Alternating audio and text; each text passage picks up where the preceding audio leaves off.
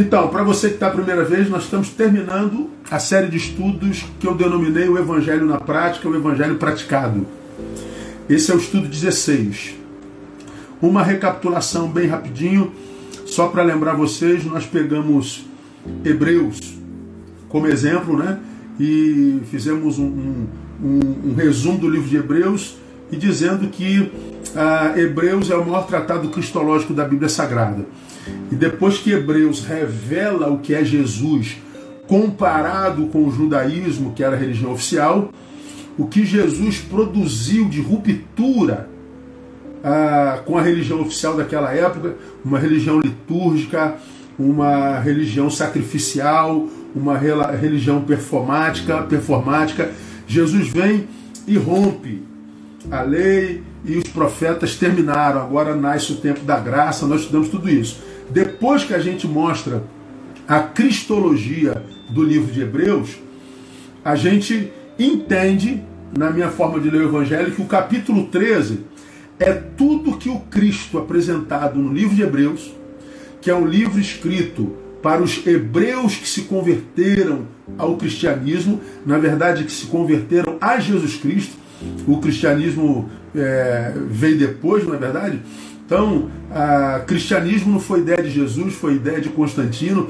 O que Jesus veio trazer para nós foi um estilo de vida. O evangelho é a vida praticada, não é a religião. Né? Então, o capítulo 13, na minha concepção, ele esmiuça o que Jesus deseja daqueles que ah, passaram a seguir. Então o que, que nós aprendemos lá? Versículo 1: permaneça o amor fraternal. Ah, amor fraternal é Filadélfia Menetó, é amor ao irmão. No versículo 2, ah, nós aprendemos a outra realidade. Não vos esqueçais da hospitalidade, porque por ela alguns, sem saber, hospedaram anjos. Então, uma, da mar... uma das marcas do Evangelho é hospitalidade. Hospitalidade é a palavra filoquicenia, amor ao estranho. Versículo 1, Filadélfia, amor ao irmão. No versículo 2, filoxenia, amor ao estranho. Então veja que o amor está permeando o, a, a, nova cultura existencial estabelecida por Jesus e pelo seu reino. Aí nós adiantamos mais um pouco, vamos subindo aqui, vamos para o terceiro versículo, Hebreus 13, 3, diz: Lembrai-vos dos presos como se estivesseis presos com eles, e dos maltratados como sendo vós mesmos também no corpo. Então veja, versículo 1, ama o irmão, versículo 2, ama ao estranho, versículo 3, ama também os presos. Ou seja, ama aqueles que fizeram mal a você, inclusive. Então é o amor por todos os lados, né? Falamos sobre isso detidamente. Avançamos e fomos para o tópico 4, honrar matrimônio. Versículo 4. Honrado seja entre todos o matrimônio, o leite sem mácula, pois os devatos e adultos Deus julgará. Então no Evangelho, honra-se o matrimônio, honra-se a família. E nós falamos sobre o casamento à luz da palavra e o casamento à luz da pós-modernidade que são quase coisas antagônicas. Então, quando você for pensar em casamento, pensa à luz do Evangelho e não à luz da pós-modernidade. Ficamos dois, duas lives só nesse, nesse capítulo, duas ou três. Aí avançamos e fomos para o próximo tópico, que é o versículo 7. Lembrai-vos dos vossos guias os quais vos falaram a palavra de Deus e atentando para o êxito da sua carreira, imitai-lhes a fé. Então, no Evangelho de Jesus, nós temos guias, nós temos pastores, nós temos líderes. E a Bíblia diz que nós devemos não só honrá-los, como nós devemos imitá-los. No evangelicalismo pós-moderno, no evangélico progressista, a figura do pastor é quase desprezada, a figura do líder é quase desprezada a figura da liderança é desnecessária, é uma falta de respeito, uma desonra, é uma ingratidão plena, porque eles acreditam que eles não precisam de líder, não precisam de nada. Ou seja, o pastor e mestre para o crente progressista é um dom que a igreja não precisa mais, mas só na cabeça do progressista, porque no evangelho ah, nós temos líderes, nós temos lideranças, nós temos pastores, necessitamos deles e necessitamos de mestres, de ensinadores e devemos imitar-lhes a fé. Ah, isso é evangelho, isso não é invenção, não. Aí avançamos um pouco mais, um pouquinho mais. Aí chegamos ao versículo 8, onde o autor diz: Jesus Cristo é o mesmo ontem e hoje e eternamente. Ou seja, no Evangelho, Jesus Cristo é, não foi, não apenas é, nem apenas será. Ele é. Ele é o mesmo ontem, hoje e eternamente. Como Jesus se identifica? Ele é o que? Ele é Deus. Mostramos na Bíblia que Jesus não é só um personagem histórico, Jesus não é só o fundador de uma religião, Jesus não é só um grande líder é, do seu tempo, Jesus não é só um revolucionário, ele é Deus. Ele é Deus esvaziado, Deus encarnado. E nós mostramos isso bem detalhadamente na Bíblia. Se você diz acreditar a Jesus, você tem que acreditar que ele é Deus, porque se ele não é Deus, ele é um retardado, ele é um louco, como nós falamos, um megalomaníaco. Porque esse Jesus que não é Deus, que a gente diz que foi só líder, disse: Eu e o Pai somos um. Eu sou o caminho, eu sou a verdade, eu sou a vida, eu sou a porta, eu sou o pão da vida, eu sou a água da vida. Ou esse Jesus é louco, é um megalomaníaco doido, ou ele é Deus. Então não tem como acreditar em Jesus como outra coisa que não Deus. Ou você acredita ou você não acredita. Falamos sobre isso também por mais de uma live. Avançamos um pouco mais. Aí nós falamos no versículo 9: Não vos deixeis levar por doutrinas várias e estranhas, porque bom é que o coração se fortifique com a graça e não com alimentos, que não trouxeram proveito algum aos que com eles se preocuparam. Não vos deixeis levar por doutrinas várias. Ou seja, no Evangelho, reflexão prescinde a sensação. Então, ele é racional. Falamos sobre isso detidamente. Estou correndo porque a gente tem que acabar hoje. Fomos para o versículo 10. No Evangelho, o único sacrifício que conta é o de Cristo. E o sacrifício de Cristo é o amor. Então nós falamos que os hebreus estavam acostumados com a religião sacrificial, uma religião de imolação de animais, derramamento de sangue, e eles estão dizendo no Evangelho não tem mais sacrifício. O único sacrifício que conta é o de Jesus. Ficamos duas lives nesse texto. Aí avançamos um pouco mais. Aí passamos para o versículo 14. Porque não temos aqui cidade permanente, mas buscamos a vindoura. Ou seja, a presença e relação do cristão no mundo com o mundo, é de transitoriedade. Nós não temos aqui cidade permanente. Então a nossa guerra não pode ser só aqui. Não pode se perder de vista a eternidade, a transcendentalidade por causa das questões da terra. Devemos estar envolvidas nela, somos sal e luz do mundo, mas não podemos, por causa dela, colocar o reino e a transcendentalidade em plano nenhum na nossa existência. Então a presença e relação do cristão no mundo com o mundo é de transitoriedade. Avançamos um pouco mais. Aí chegamos no versículo 15. Por ele, pois, ofereçamos sempre a Deus sacrifício de louvor, isto é, o fruto dos lábios que confessam o seu nome. O sacrifício no Evangelho deve ser somente o que Deus pede. E na Bíblia está registrado todos os sacrifícios que a Bíblia pede. Um deles é de louvor, só que a gente entender o que é que é louvor, você aprendeu na nossa live. Avançamos um pouco mais. Aí chegamos no versículo 16 e aprendemos o que? No Evangelho, boas obras não salvam, todavia, elas são os frutos esperados na vida de quem experimentou a salvação. Boas obras não salvam, mas elas são fruto esperado, esperados de quem alcançou a salvação.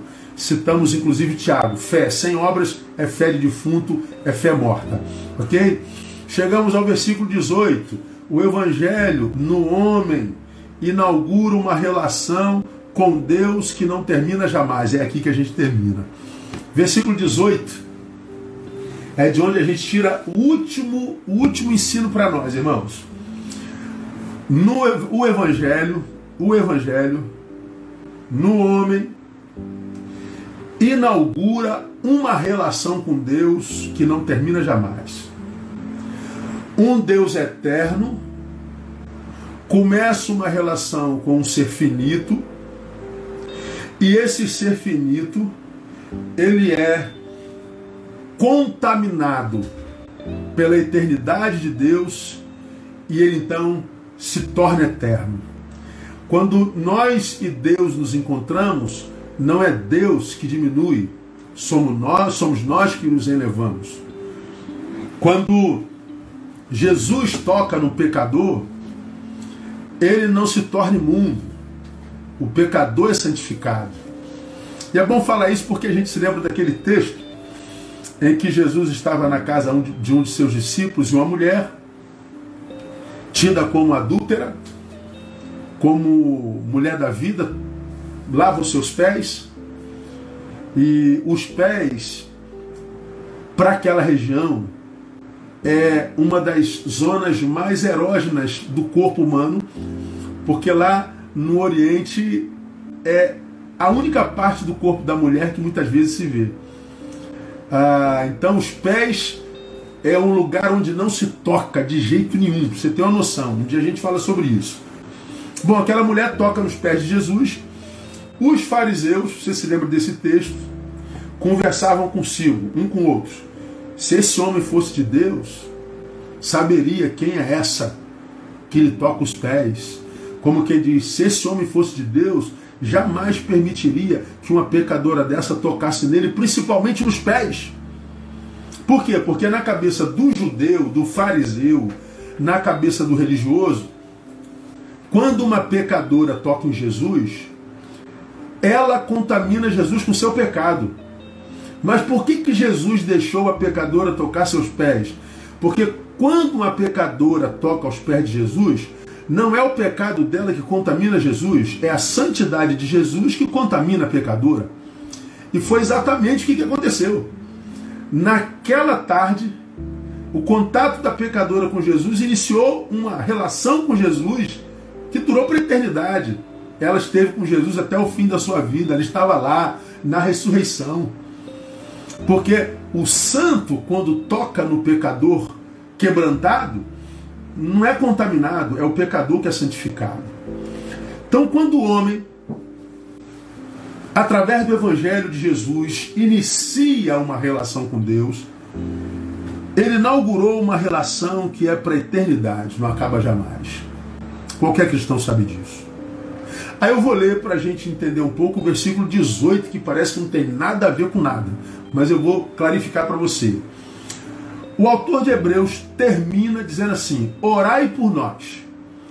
Depois que ele apresenta o Tratado Cristológico inteirinho, um dos livros mais difíceis da Bíblia, depois que ele esmiuça o que, na minha concepção, é o Evangelho, no capítulo 13, e ele se despede dizendo: orai por nós, porque estamos persuadidos de que temos boa consciência, sendo desejosos de em tudo portar-nos corretamente.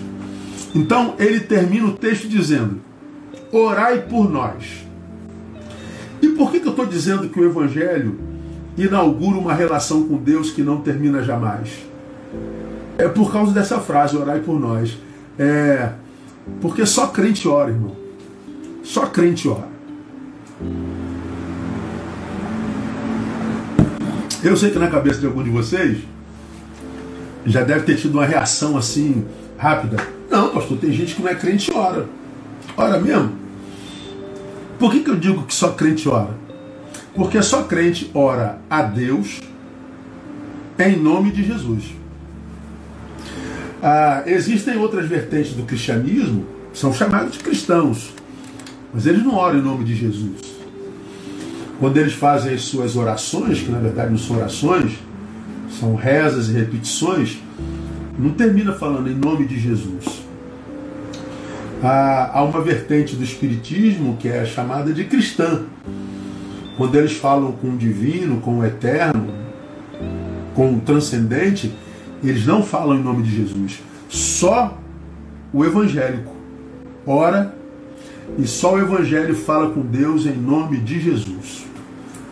Por que, que só o evangelho prepara o homem para falar com Deus em nome de Jesus? Porque somente para o crente Jesus é o único intercessor entre Deus e os homens. Portanto, só ele ora em nome de Jesus. Ele ora conforme a Bíblia ensina. Orar em nome de Jesus. Por que em nome de Jesus? Porque nós não temos méritos diante dele. Tudo quanto pedirdes, pedirdes ao Pai em meu nome, de João, ele vos concederá. Tudo quanto pedirdes ao Pai em meu nome. Então, é como que se ah, você tivesse uma conta no banco e só que essa conta está zerada. Aí você eu presto um serviço para você e você me dá um cheque assinado no teu nome. Eu vou lá no teu banco para sacar o dinheiro que você escreveu no cheque. Só que eu chego lá, o caixa vai dizer assim, ó oh, moço, esse cheque não tem fundo não. Esse nome não tem dinheiro aqui não, a conta está zerada. É mais ou menos isso quando a gente ora sem ser o nome de Jesus. É como que se Deus, por Jesus, nos prestasse um serviço que não pode ser pago, ele morreu no nosso lugar, e a gente fizesse um cheque para apresentar a Deus. E aí alguém chega lá no céu, eu estou com um cheque aqui do, do pastor Neil. Ah, o que você vai ouvir, Neil não tem crédito aqui não. Esse nome não tem crédito aqui. Agora, se você escreve um cheque e bota o nome Jesus Cristo e leva lá diante do Pai, aí o Pai vai dizer: Ah, esse nome tem muito crédito aqui. Então, eu saco, saco de Deus é, é, é, uma palavra bem pejorativa, não gosto dessa, mas é para ilustrar, porque tem gente nova aqui com a gente. Então eu, na presença de Deus, extraio por graça aquilo que Jesus tem de crédito diante dele, porque nós não temos crédito nenhum. Ok? Então, ah, por que, que a gente ora em nome de Jesus? Porque só Jesus tem crédito, nós não temos. A oração que não é feita em nome de Jesus não é oração, é no máximo reza. Perdão. É uma, é uma reza. A reza é uma ladainha decorada. É uma oração decorada. Ela não é produto da expressão da interioridade do sujeito. Ela não é o diálogo de um filho com o pai ela não é um bate-papo de um, de, um, de um irmão para o irmão. Ela é decoreba. A oração não. A oração é um diálogo. A oração é um bate-papo, uma oração é abertura de, como, é, é, de, de, de, de coração. E como nós já aprendemos, a oração ah, ela não é só o meio pelo qual pedimos a Deus aquilo que precisamos. Não, isso é um reducionismo da oração.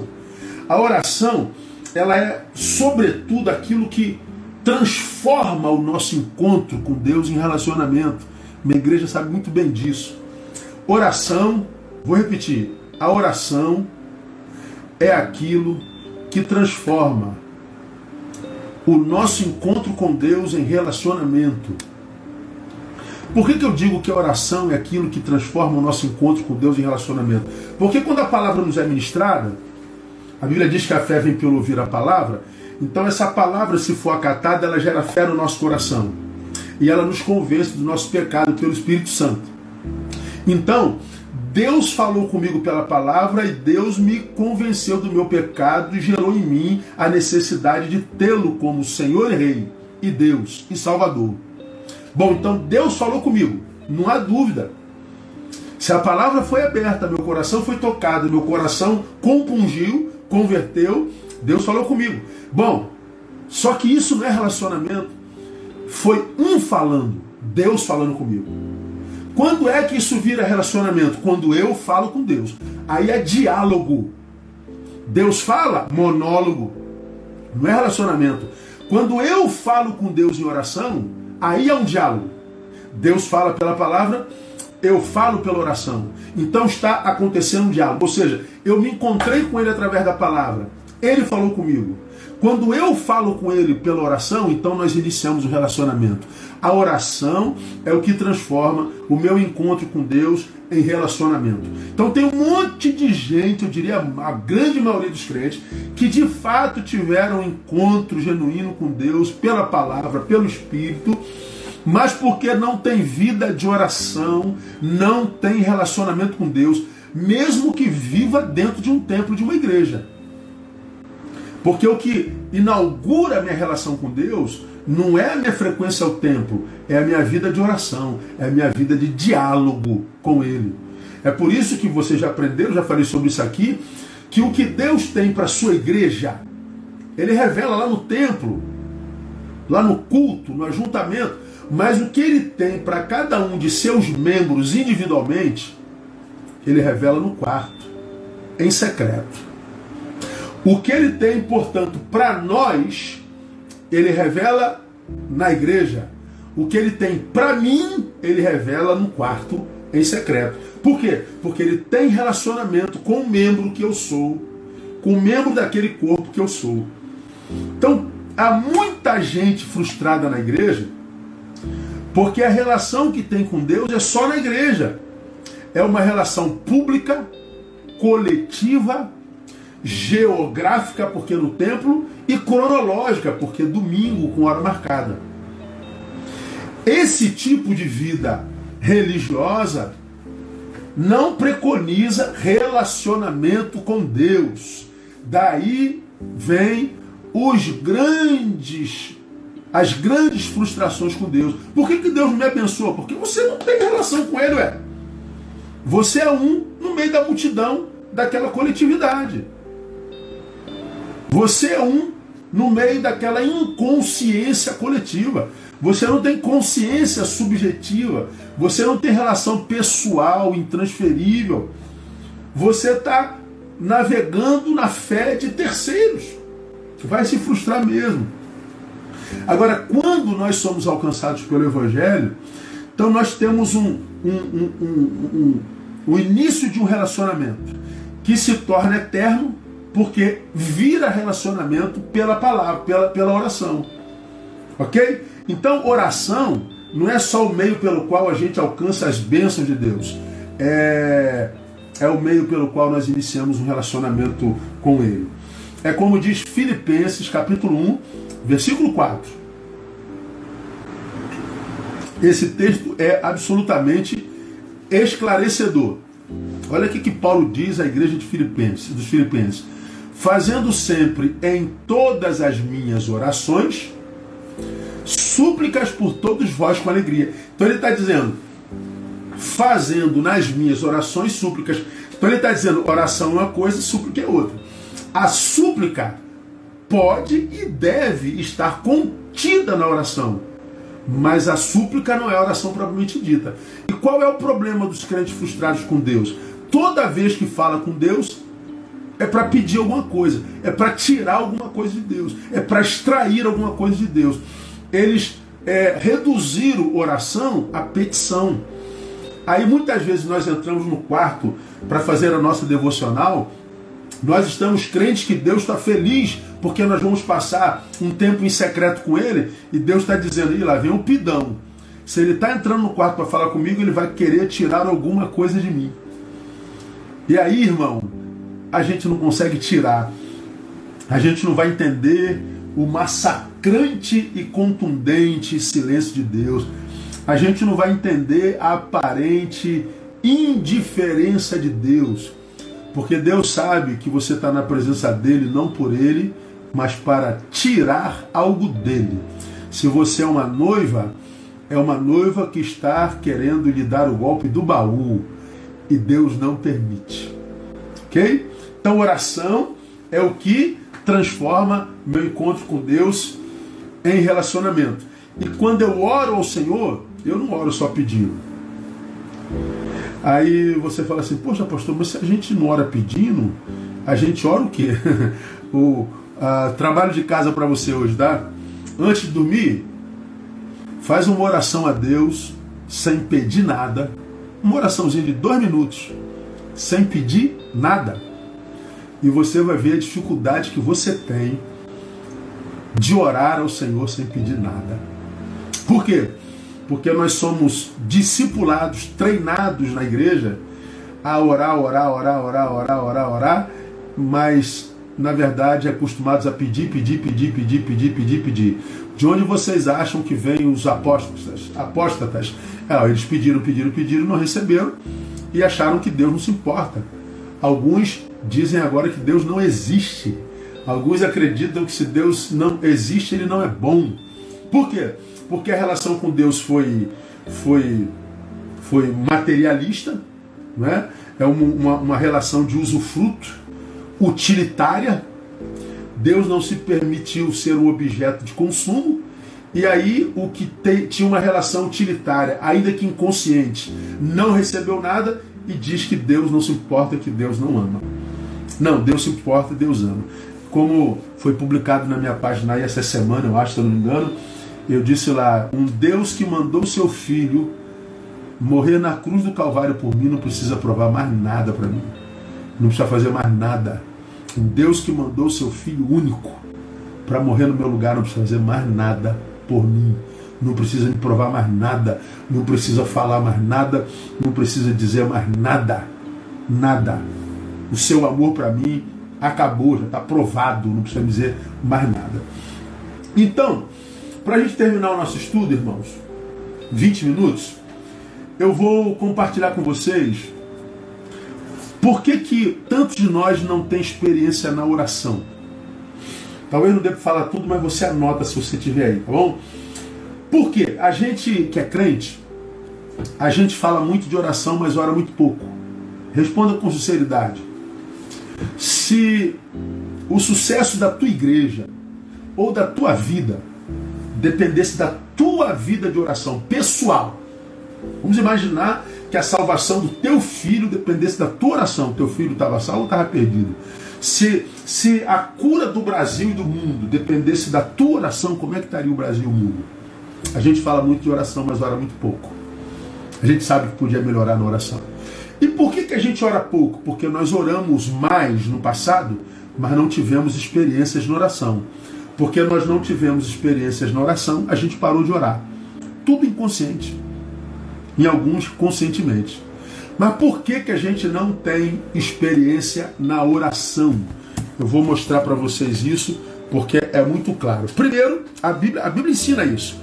Primeiro, pelo que está escrito lá em Tiago, capítulo 4, Tiago capítulo 4, estou achando aqui. Tiago capítulo 4, versículo 3, que é um texto muito conhecido de nós todos.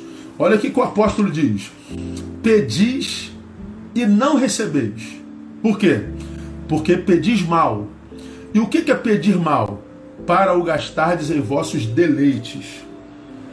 Então, Tiago aqui está dizendo: existe um tipo de gente que tem vida constante de oração, mas essa vida de oração constante vai acabar porque eles vão orar, orar, orar e não vão receber nada. Vão ter vida de oração frustrada. Por que, que vão ter vida de oração frustrada? Pedir e não receber. Porque pedem mal. E o que é pedir mal? Gastar nos seus próprios deleites. É quando a gente pede algo que não é algo que a gente precise. É algo que a gente simplesmente quer é a oração que é produto do desejo e não fruto de uma necessidade. É, é oração que a gente faz para gastar o nosso deleite.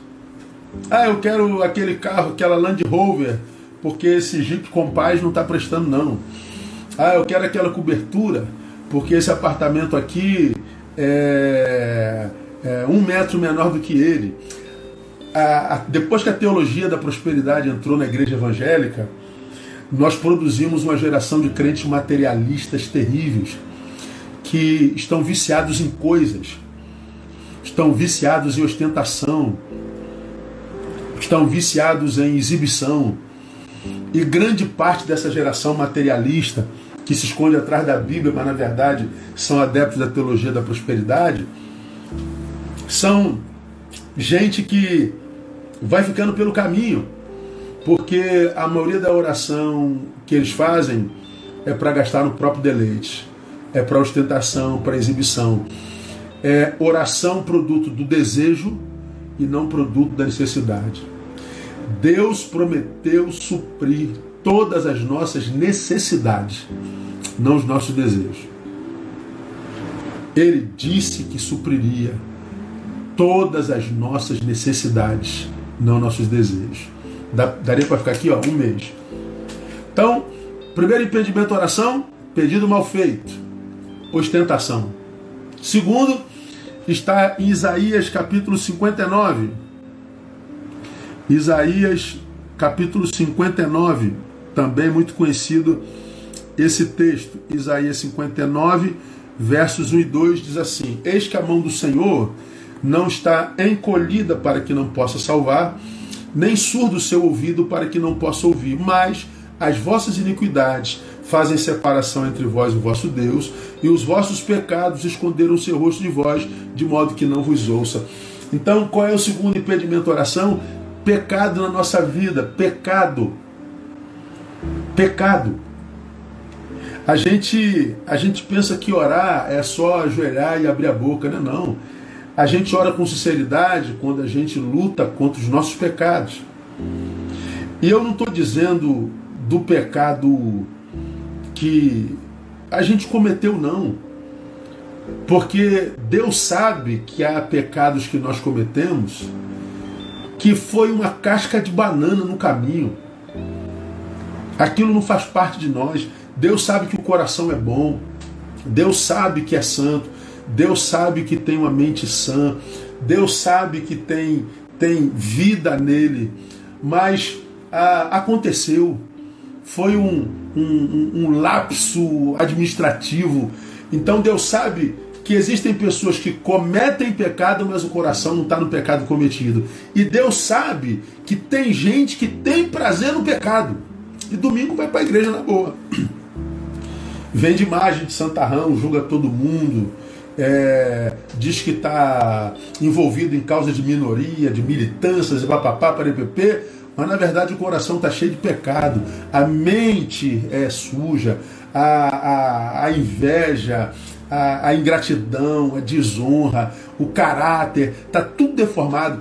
E cada um de nós sabe o pecado que carrega e qual o pecado de estimação que tem. A gente sabe muito bem disso, não dá para se aprofundar nisso porque o nosso tempo corre. Que mais? Além de pedido mal feito, pecado na vida, ídolos no coração, Ezequiel capítulo 14, verso, verso 3, diz uma coisa interessante, olha lá, filho do homem, estes homens deram lugar nos seus corações aos seus ídolos e puseram o tropeço da sua maldade diante da sua face. Devo eu, de alguma maneira, ser interrogado por eles? Não, não, não, não. Deve não, Deus. Por que, Deus, que não acontece? Por que, que o Senhor não faz? Por que, Deus? Porque você tem ídolo no coração. Ídolo é qualquer coisa que tome o lugar de Deus na nossa vida. Qualquer coisa que tome o lugar de Deus na nossa vida. Não é só os santinhos da Igreja Católica, como os crentes acusam, não.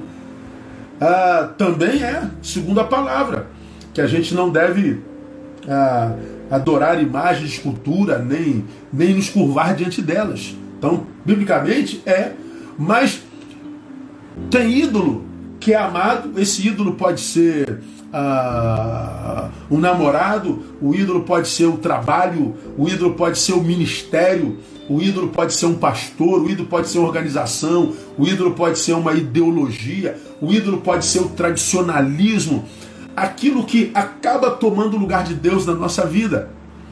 Quanta gente idólatra a gente tem. O dinheiro pode ser um ídolo que gera a avareza, que é pecado de idolatria. Então, quanta gente não tem tempo de Deus por causa do trabalho? É um ídolo. Quanta gente não desenvolve talento porque arrumou um namorado? Ídolo. Uma namorada? Ídolo. Quanta gente abandonou a vocação porque se meteu nas ideologias nascentes no Brasil de 2018 para cá? Ídolo. Quanta gente idolatra a própria imagem, o si mesmo que devia ser negado. Ídolo. Ídolos geram frustração na oração. Não tem jeito. Mas, estamos correndo. Marcos 11, 25. Ah, isso aqui então, meu irmão. Isso aqui então, meu Deus do céu. Marcos 11, 25 diz assim: ó. Ah, quando estiverdes orando, perdoai se tendes alguma coisa contra alguém, para que também vosso Pai que está no céu vos perdoe as vossas ofensas. Quando estiverdes orando, olha só, não é quando estiverdes adorando, não é quando estiverdes é, meditando, não é quando estiverdes trabalhando, não.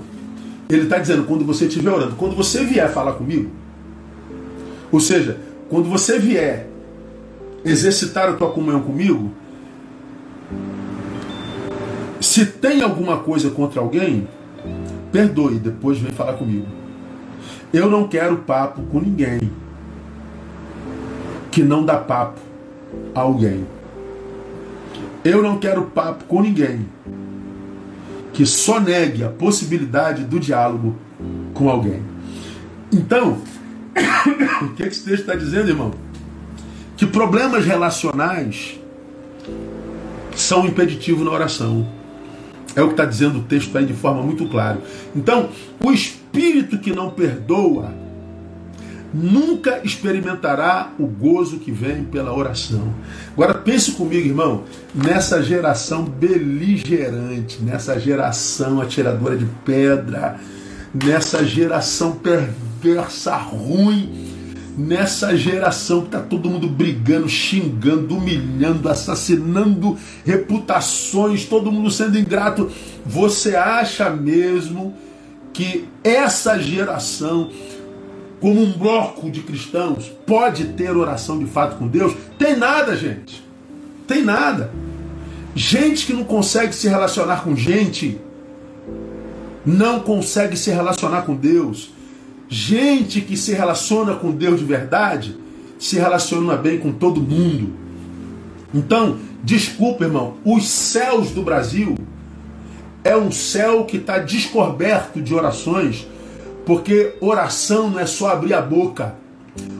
A minha fala para com Deus tem a ver com a minha escuta para com o meu irmão e vice-versa. Então, não adianta entrar na igreja, não adianta ir para o monte, não adianta fazer jejum, não adianta fazer campanha de oração, se você é um beligerante, se você está cheio de mágoa no coração, se você está cheio de ódio por A, B ou C, se você está cheio de raiva de todo mundo. Orar é bobagem. Então, antes de eu falar com Deus, eu tenho que ouvir a meu irmão. Antes de eu falar com Deus, eu tenho que perdoar o meu irmão. Senão, eu falo com a parede. Minha oração não passa do céu. É muito interessante isso aqui, né, irmão? É só você ver a oração do Pai Nosso. Perdoa as nossas dívidas assim como nós perdoamos aos nossos devedores. Perdoou aos teus devedores? Não, então o Pai também nos perdoa, não. Porque na oração do Pai Nosso nós estamos dizendo, faz conosco o mesmo que nós fazemos com Ele. E se você é daqueles, eu não quero falar contigo, eu não quero te ouvir, eu não quero saber de você, você está dizendo, Pai, faz o mesmo comigo. E Ele faz. Por isso a frustração na vida espiritual de tanta gente.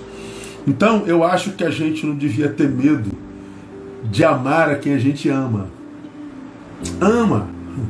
A gente devia ter medo de odiar. A gente devia ter medo de alimentar a mágoa, a amargura e tudo mais.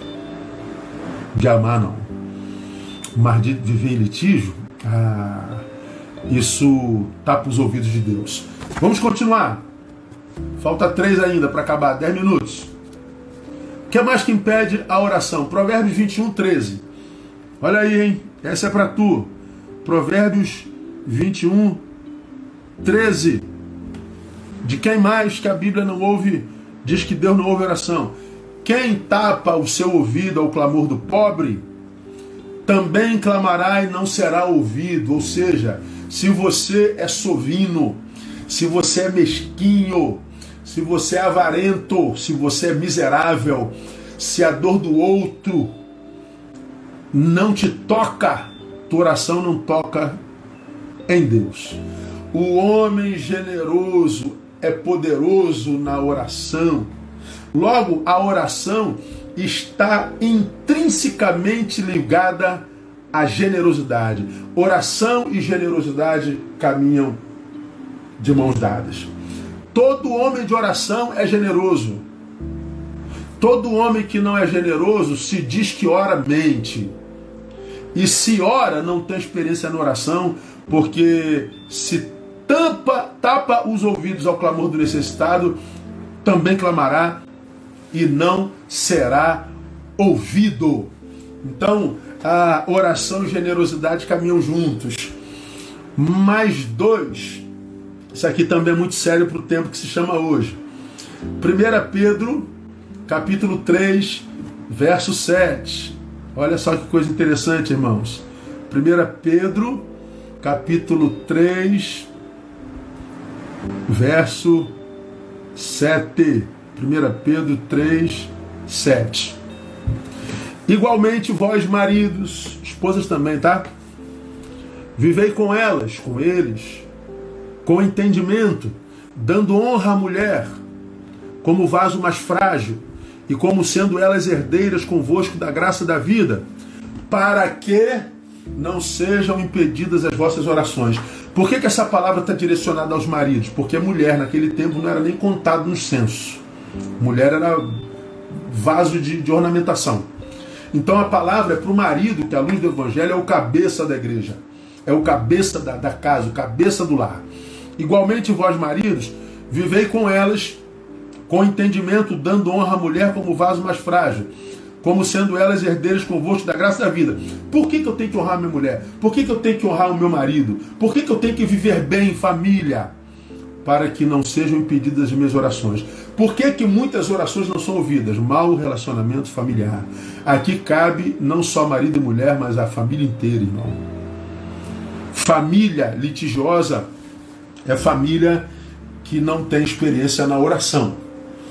1 Timóteo capítulo 5, verso 8, nós temos uma palavra dura do apóstolo a Timóteo que diz assim: pelo que se alguém não cuida dos seus, principalmente dos da sua família, nega a fé e é pior do que o incrédulo. O incrédulo é aquele que não crê na existência de Deus, é aquele que abriu mão da transcendentalidade. O incrédulo é aquele que carnificou-se, se transformou num pedaço de carne que anda, é aquele que não vive, existe, é aquele que não vive hoje e não terá vida eterna. E o Senhor está dizendo que há uma coisa pior do que um perdido. O que, que é ser pior do que um perdido incrédulo? É ser um crente que não cuida da sua família. Portanto, um crente que não cuida da sua família é pior do que um incrédulo, é pior do que um perdido. Então, não tem como, irmão, é, maltratar a família, maltratar a esposa, maltratar o marido, maltratar o filho, ser um ausente da sua casa, ser a doença da família e esperar que Deus ouça a sua oração.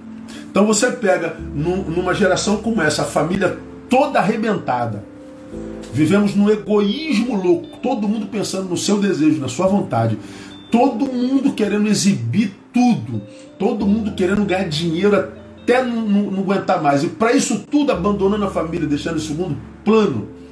Você acha que esse tipo de gente pode ter vida em Deus e oração?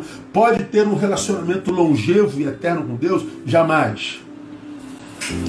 E para a gente terminar, que mais que a gente tem como impedimento a oração? 1 João 3, 22. Primeira epístola de João, capítulo 3, verso 22. Está escrito lá.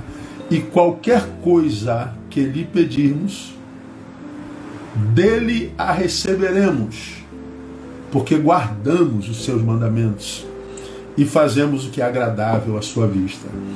O que é que impede a nossa oração? Desobediência. Desobediência. Essas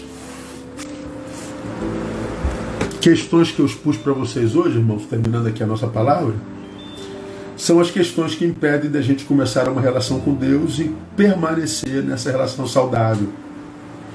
Por isso que as portas das igrejas estão escancaradas na frente, mas no fundo também entra aquela multidão pela porta da frente, fica um tempinho depois sai correndo pela porta de trás. Ninguém permanece na igreja. Ninguém consegue permanecer no Senhor, ninguém consegue permanecer na fé, ninguém consegue permanecer nele, mesmo sendo ele um Deus de amor. Por que, que não consegue permanecer nele? Porque o Deus de amor não é nosso empregado. O Deus de amor também não quer ser nosso patrão. O Deus de amor, ele quer relacionamento. E no relacionamento, ambos têm papéis a cumprir. E se um dos dois não cumprir o seu papel, esse relacionamento acaba. Como a gente sabe que Deus não pode mentir, não falha, não peca, se houve algum descumprimento no relacionamento nosso com Ele, esse descumprimento vem da nossa parte. Como que vem?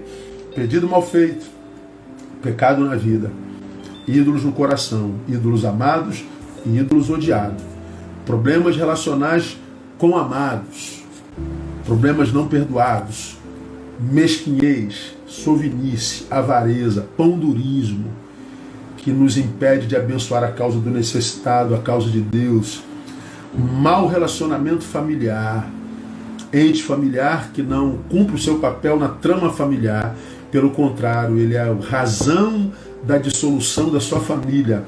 Não tem como ter comunhão com o pai, não. E desobediência. Se a gente cumprir isso, irmão, admitindo a possibilidade do erro, quem pratica isso aqui também erra, se equivoca, é, se aborrece, é, comete equívocos, problema nenhum. Deus sabe que o seu coração é dele, Deus sabe que o seu coração não é pecaminoso, Deus sabe que você é trabalhador, que você é trabalhadora, Deus sabe que você é do bem, Deus sabe que você não planeja, Deus sabe que aconteceu. E Deus sabe que você vai vencer. Então, ah, o que Deus quer, irmão, dos evangélicos, dos evangélicos, não que sejam apenas membros de uma igreja evangélica, mas dos evangélicos que vivem os princípios do evangelho. Deus não quer perfeição. Ele sabe que a gente não pode ser perfeito. O que Deus quer é evolução, porque Ele sabe que a gente pode ser melhor. Eu não posso ser perfeito. Às vezes bate em nós alguns sentimentos que não são, digamos, lícitos, né? Às vezes bate em nós alguns sentimentos que a gente não queria sentir. Ah, ah, pastor, eu odeio aquela pessoa. Não devia, mas odeio. Pastor, estou magoado, mas está magoado. Pastor, eu estou com raiva. Acontece. Pastor, me apaixonei. É, acontece. Mas Deus sabe do teu coração, Deus sabe quem você é. E quando a gente vive o princípio do Evangelho, é, esse Evangelho faz com que a gente caminhe debaixo da graça, faz com que a gente vive o que João diz, é, essas coisas vos escrevo para que não pequeis, mas se alguém pecar, temos um advogado para com o Pai, que é Jesus Cristo justo. Ou seja, o bom é que não peque, mas ele sabe que existe a possibilidade de pecar. Mas ele sabe quem tem o pecado no coração e quem não tem o pecado no coração. Portanto, o que Deus quer de mim e de você não é perfeição, ele sabe que a gente não pode, a gente é caído. O que ele quer de mim de você é evolução, porque ele sabe que a gente pode ser melhor. Amém, gente? Terminamos, né, lamentavelmente. Ah, Quinta-feira eu já não estou aqui, vou descansar um pouquinho aí, umas duas, três semanas. E aí a gente volta para algumas lives esporádicas na, na no meu canal de YouTube, tá bom? Esse estudo aqui, para quem está aqui a primeira vez, vai para o canal uh, do YouTube. Se você ainda não está inscrito lá, passa lá e ouve toda essa série, que eu tenho certeza que vai abençoar a todos vocês, tá bom?